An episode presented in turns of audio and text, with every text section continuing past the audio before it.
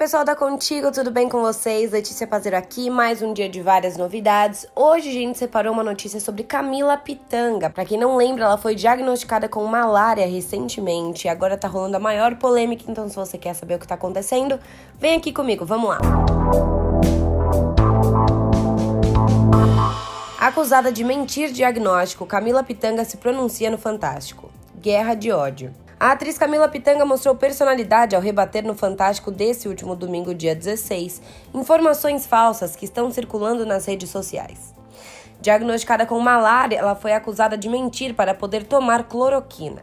Sem nem perceber, ela se viu no meio de uma guerra ideológica. Isso tudo, eu acho que essa explosão de fake news veio porque eu fiz um agradecimento à Rede SUS.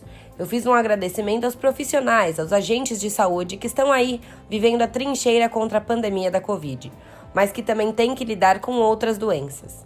O voto de gratidão por questões que a gente sabe que estamos enfrentando uma disputa política, uma guerra de ódio que eu não faço parte, destaca a atriz. No programa, ela também relatou o que sentiu quando os sintomas da doença começaram a acontecer. A atriz contraiu a doença porque está em uma casa envolta em uma floresta da Mata Atlântica. Camila relatou que teve picos de febre, dia sim, dia não, calafrios e dores de cabeça.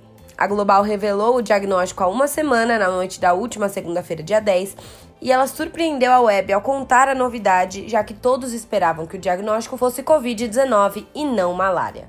Bom, galera, eu vou ficando por aqui, mas a gente volta em breve com alguma atualização, com mais novidades já já, então fiquem ligados aqui na Contigo para não ficar por fora de nada.